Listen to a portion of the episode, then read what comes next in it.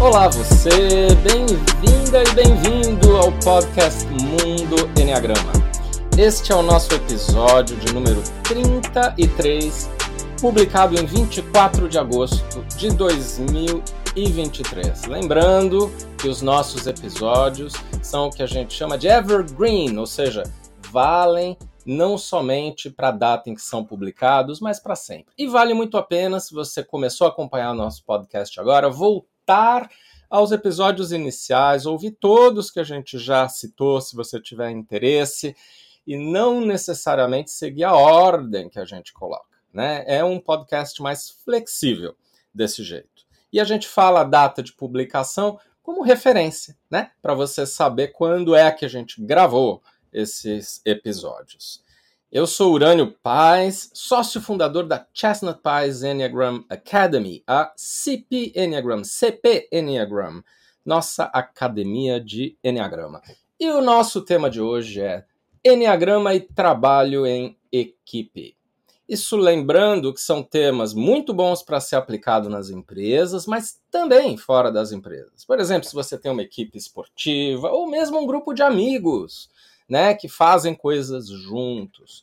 Então, eu sempre faço academias de liderança nas empresas, abordagens de consultoria, treinamento e coaching. Aí isso vale muito a pena, né? É um tema que a gente precisa conhecer. Mas também vale a pena conhecer se você não é uma pessoa que trabalha em empresas. Então vamos lá. Conceitos gerais primeiro de trabalho em equipe. Hoje em dia, muito diferente de antigamente, o paradigma que a gente segue de trabalho é o trabalho em equipe mais do que o individual. As pessoas se juntam e resolvem coisas sozinhas, né? Inclusive com um esquema semi-autônomo, sem precisar excessivamente de chefes. E elas se autorregulam naquilo que precisa ser feito, nos papéis que acabam desempenhando, e são mais cobradas por resultados e menos por aquilo, o passo a passo que eles fazem, elas fazem.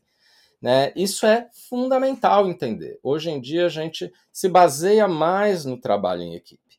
E quando a gente fala em trabalho em equipe, a gente tem que analisar primeiro qual é o grau desejado de interdependência entre as pessoas. Quanto maior a interdependência, maior a importância de se desenvolver o que se chama espírito de equipe. Né? Então, por exemplo, uma equipe que trabalha junta num esporte, ou uma equipe que trabalha um esporte coletivo, né? ou uma equipe que trabalha junta numa área da empresa que precisa da cooperação entre elas, né? inclusive entre áreas, às vezes, é uma equipe que tem muita interdependência, um precisa do outro.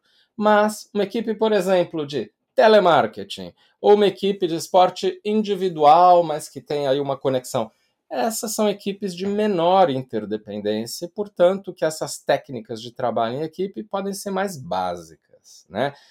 De qualquer forma, é sempre importante criar a mentalidade de que somos um, né? Que estamos por detrás de uma determinada é, um determinado objetivo coletivo ou da organização para a qual a gente trabalha.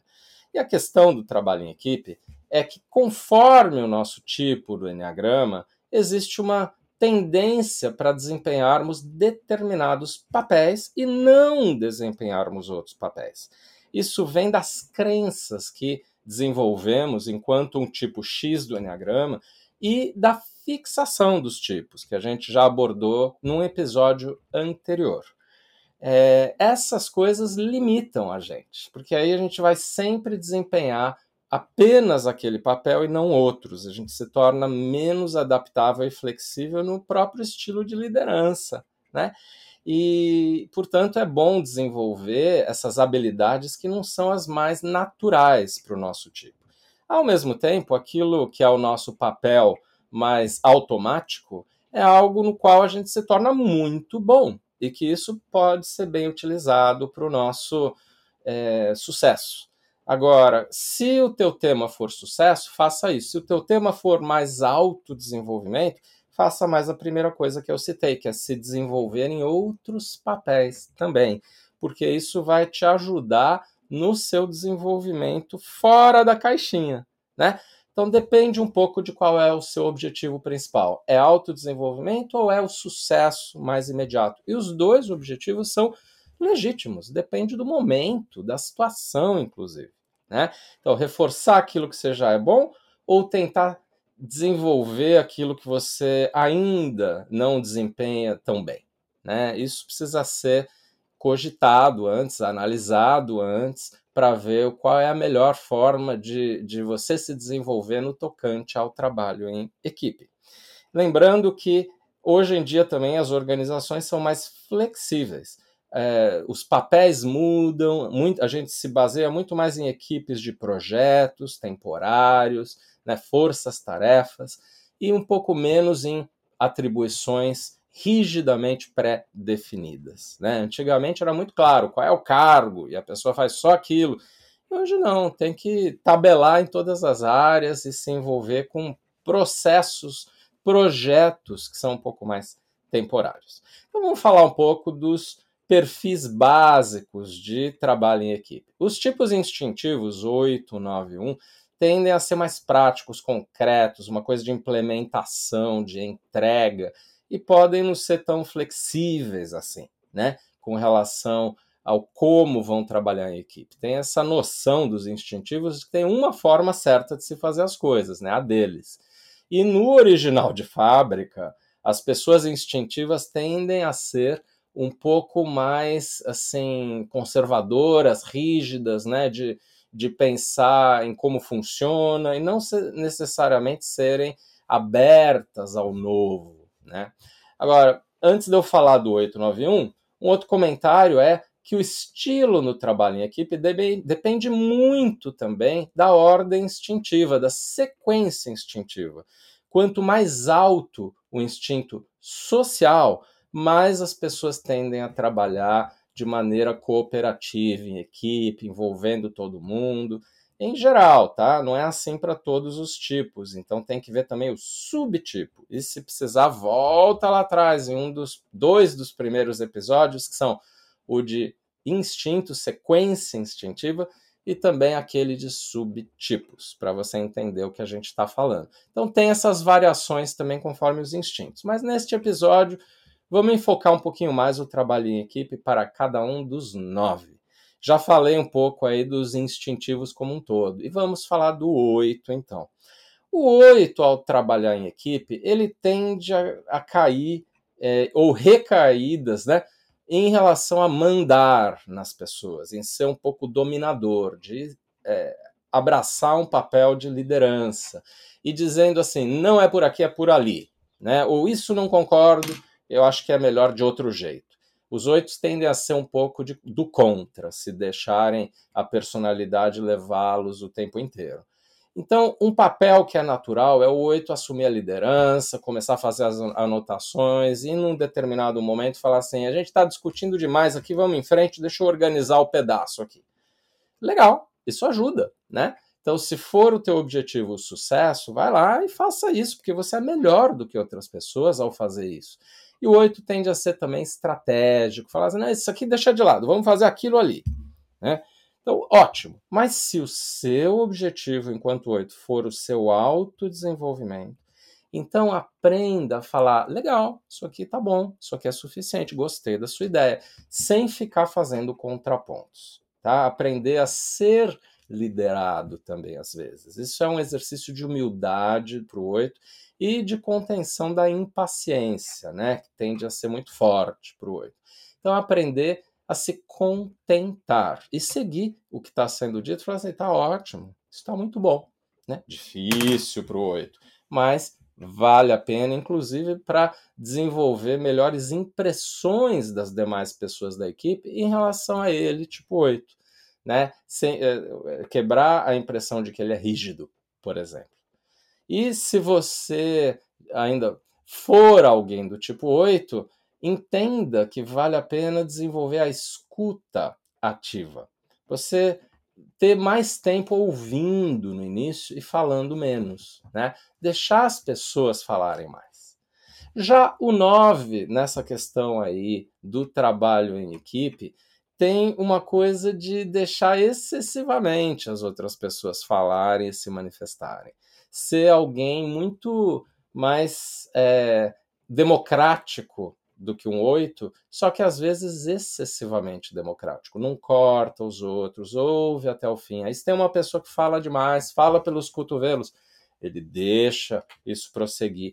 E essa coisa de não ir contra, de não é, tentar muito mais conciliar as diferentes opiniões das pessoas do que se posicionar clara e mais firmemente, que no fundo é o que as pessoas esperam. Vamos fazer um pouco de discussão aqui, coordenar com as pessoas todas, trabalhar mais em conjunto, mas ao mesmo tempo não vamos cair nessa coisa de é, assim ouvir e, e não parar de ouvir nunca né? Ou de não se posicionar falando assim, concordo com fulano e não com Beltrano. Então vamos com o que fulano falou, né? E Beltrano, por favor, alinhe-se em relação ao que fulano disse, porque é importante a gente estar junto aqui depois de ter discordado.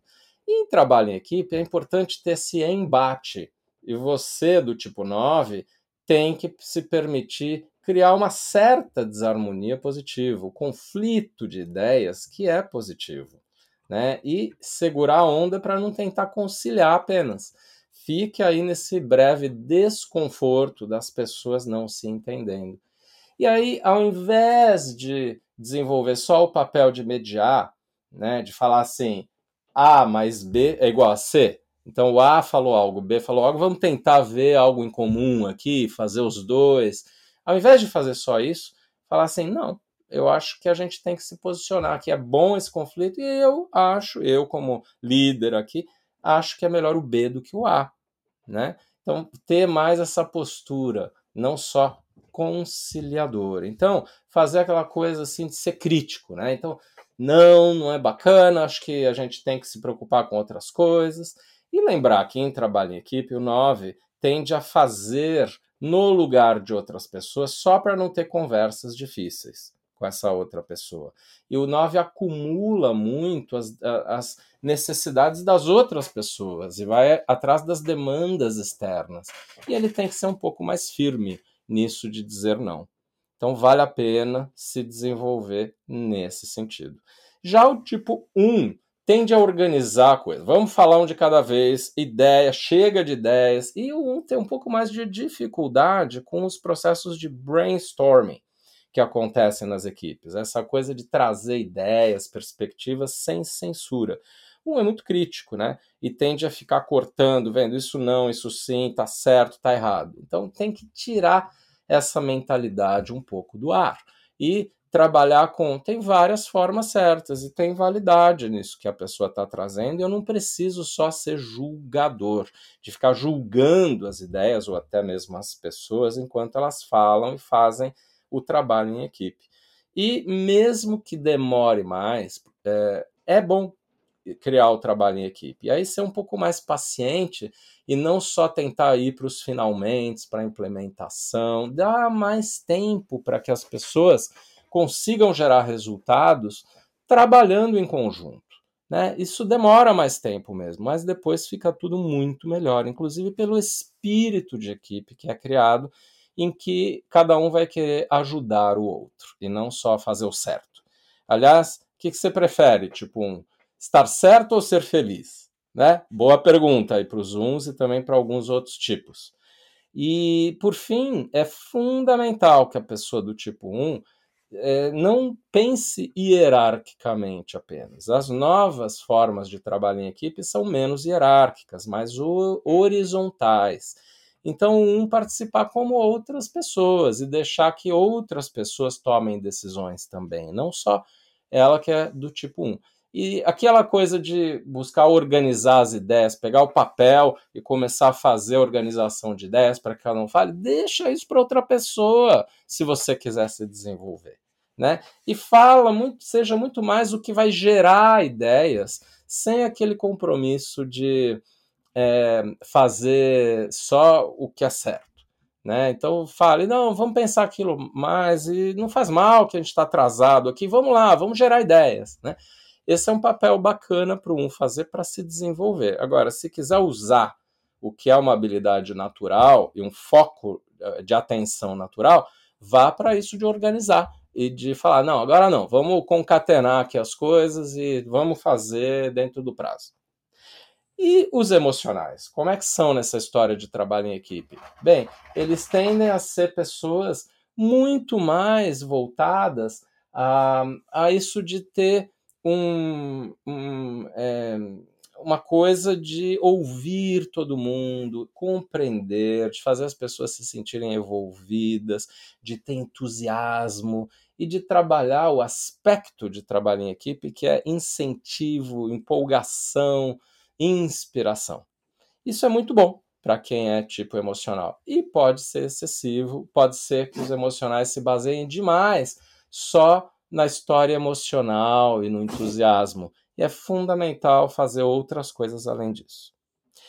O 2, que é o primeiro aqui dos tipos emocionais para nós, né? Tipos do coração.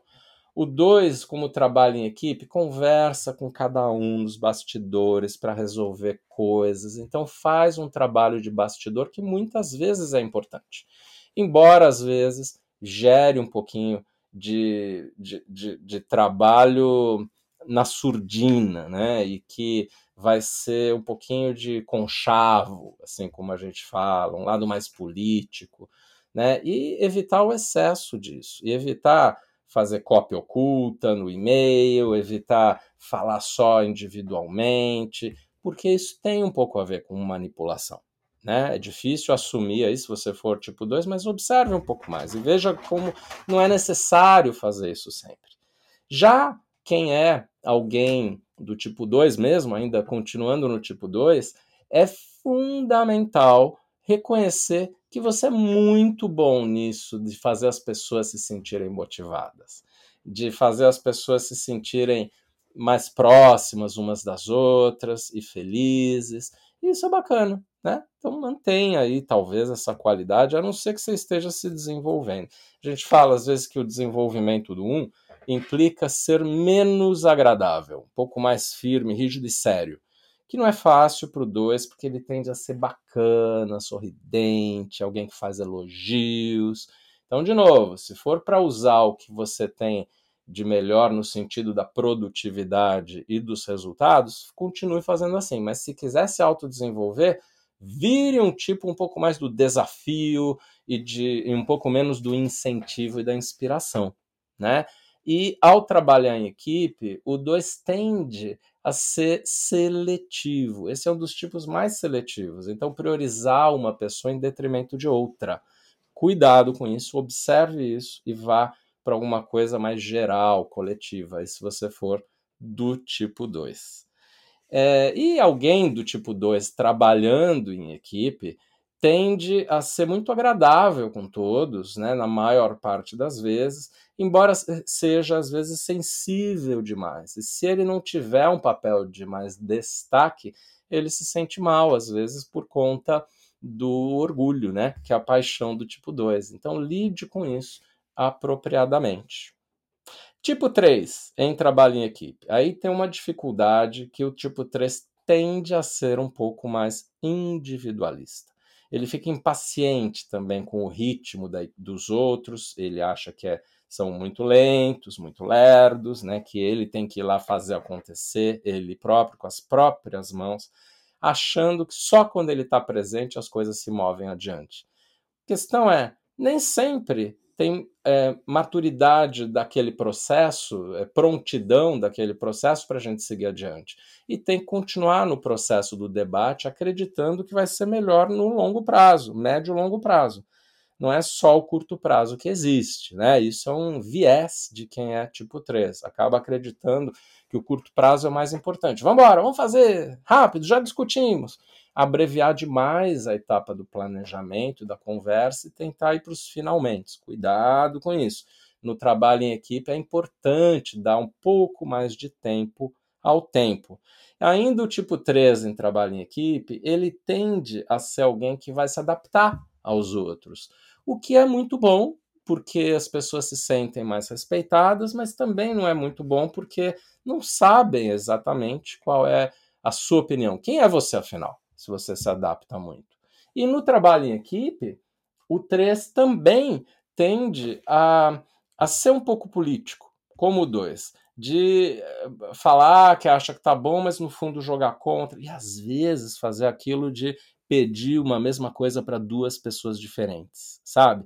Isso não é das questões mais é, agradáveis. Quando os outros descobrem, elas ficam, na verdade, bem decepcionadas. Mas, acima de tudo, cuidar para os outros não acharem que você é impaciente e não acharem que você está querendo se destacar sozinho.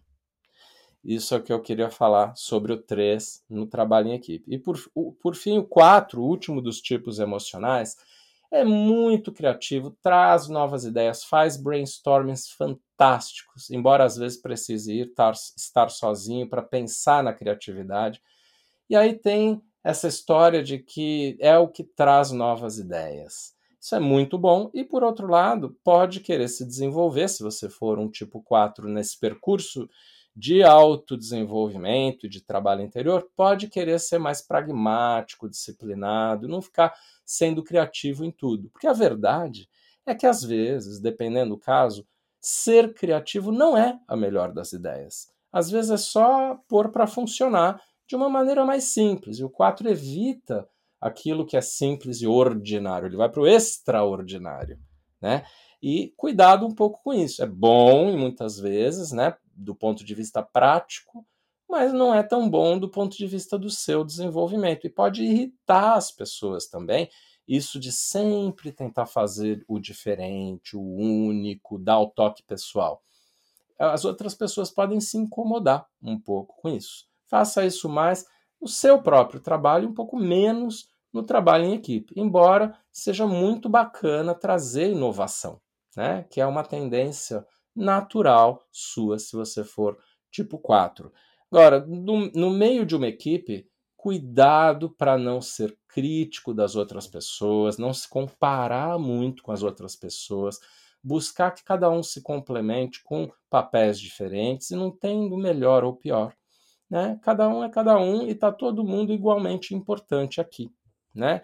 É, isso são pontos aí de desenvolvimento legais para quem é tipo 4. Já os tipos mentais, e por fim aqui, os tipos mentais.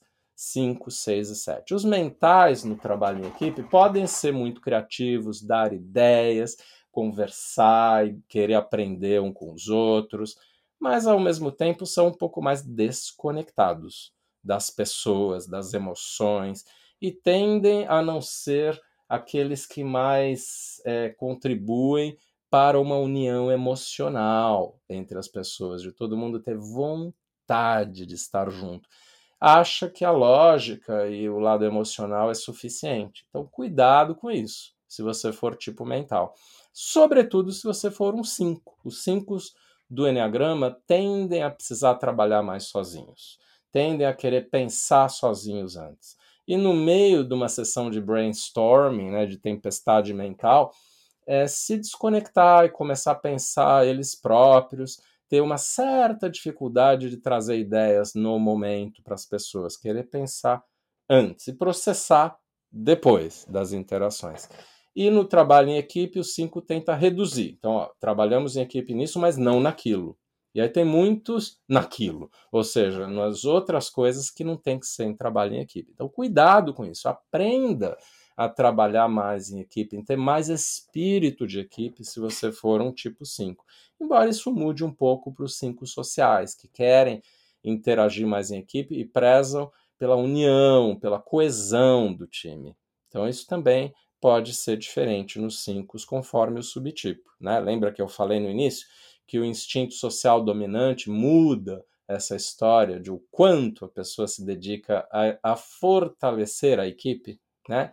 Até no 5 isso ocorre, embora ainda assim o 5 precise desse lado mais individual. Né?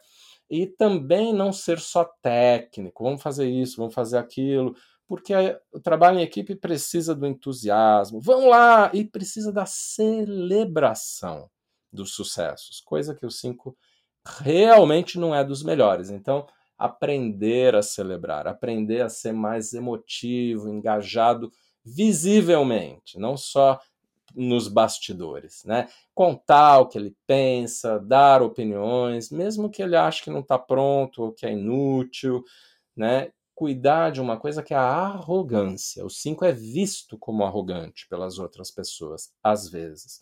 Do ponto de vista de achar que sabe tudo, de falar só no fim da reunião, fazer uma bela análise, mas não fazer isso antes. Né? Então, cuidado com isso se você for 5. O 6. O 6 é, em geral, uma pessoa que joga em time. Gosta muito de estar no meio desse ambiente aí de conversa, de união, até porque ele se sente mais seguro, assim. Mas o 6 respeita muito isso de, de um trabalho em equipe é, realmente assim com um colegiado em que todo mundo fala e é respeitado, está aberto às outras ideias, mas também porque ele está mapeando quais os problemas de cada pessoa. Então, cuidado aí se você é seis para não ter esse viés negativo, de ver o que não vai dar certo, de ver o que o outro tem aí de agenda oculta, o que pode muito bem ser exagerado da sua parte. Desconfie da sua desconfiança, se você for tipo 6. Às vezes você desconfia em excesso e conclui coisas como, eh, como se tivesse muita agenda oculta ou má intenção dos outros e ficar muito pé atrás, né? Além do que essa tendência de fazer o papel do, do contra, né? De estar tá sempre é, tentando é, ver aquilo que ninguém está vendo e colocar. Olha, a gente não está vendo esse lado. Olha, estou alertando isso. Olha, a gente tem que se perguntar e se ocorrer tal coisa. Depende, né? Que são as linguagens muito comuns aí do tipo 6. Só voltando a uma coisa do 5, o 5 tende a restringir o escopo de atuação da equipe, quer focar demais, ele tem, ele quer. Já tivemos essa outra ideia, não vem falando de muitas outras coisas, porque aí não é a melhor coisa é, a gente abrir o leque, vamos fechar o leque. E o 5 tem que aprender a abrir o leque como um novo papel a ser desempenhado no trabalho em equipe. E agora, por fim, o 7. O 7 vai ser alegre, é, entusiasmado e sempre trazendo novas ideias e com, contando histórias, casos. Portanto, cuidado com o excesso disso, mas também permita-se deixar as outras pessoas mais animadas, engajadas com esse teu estilo naturalmente positivo, né? E você gosta, se for tipo 7, de todo mundo estar tá no mesmo nível, agir com dessa forma menos hierárquica, né? E ouvir cada um, valorizar as opiniões de cada um. Só que tem aquela coisa assim, se você for sete, fala assim, olha isso que você falou, me deu uma ideia. Ou seja, como se é, precisasse sempre terminar em algo dele próprio, né, e não só do outro. O que é diferente para o sete social, tá? Não é tão assim. Mas para a maioria dos setes tem essa coisa dele ficar olhando para ele próprio, um pouco narcisista. Cuidado, e às vezes o excesso de ideias, né? O sete é conhecido por, por ser assim, quando termina uma sessão de brainstorming, em vez de deixar a gente implementar, ele tem uma nova ideia. Então tem que aprender a brecar as ideias. Tem momentos e momentos para as ideias. Às vezes é momento de só ir fazer, né? Agora, se você for tipo 7 e querer e quiser trabalhar é, com novos papéis, seja aquele que fala não, isso não, vamos cortar, vamos ser mais simples, vamos tirar o excesso de ideias porque isso é o que faz a pessoa do tipo 7 se desenvolver, né? Então, saber não abrir o leque excessivamente. Bem, isso que eu queria dizer hoje em relação a trabalho em equipe e o Enneagrama.